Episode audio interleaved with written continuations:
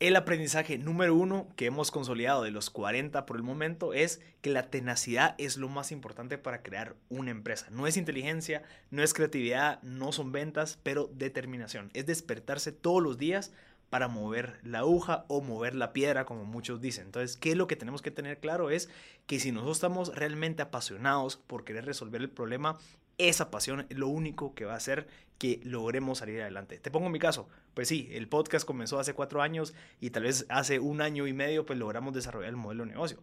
Pero si yo no hubiese tenido esa pasión, esa gana de realmente querer llevar contenido a las personas, muy probablemente yo no hubiera podido eh, llevarlo a cabo. Estoy seguro que mucha gente inteligente con MBAs, pues super graduados, lo que sea, me hubiera dicho, mira, este modelo de negocio pues eh, es muy poco probable que surja, es muy poco probable que lo logres hacer o vas a, pues, eh, tu costo de oportunidad es bastante alto.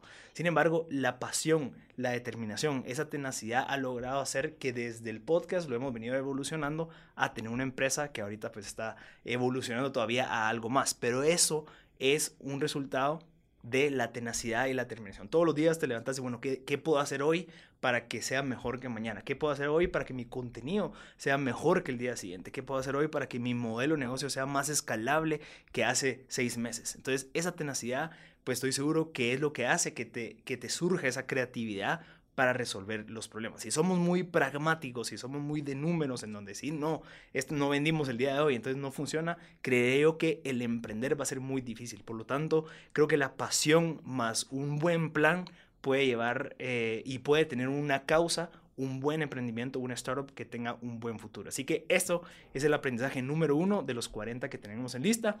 Te invito a que visites mb.gt para poder profundizar y leer más de esos aprendizajes y además encontrarás muchísimo otro contenido que tenemos desde hace ya varios años de variedad de personalidades. Así que yo soy Marcelo Bascut y te invito a que visites mb.gt.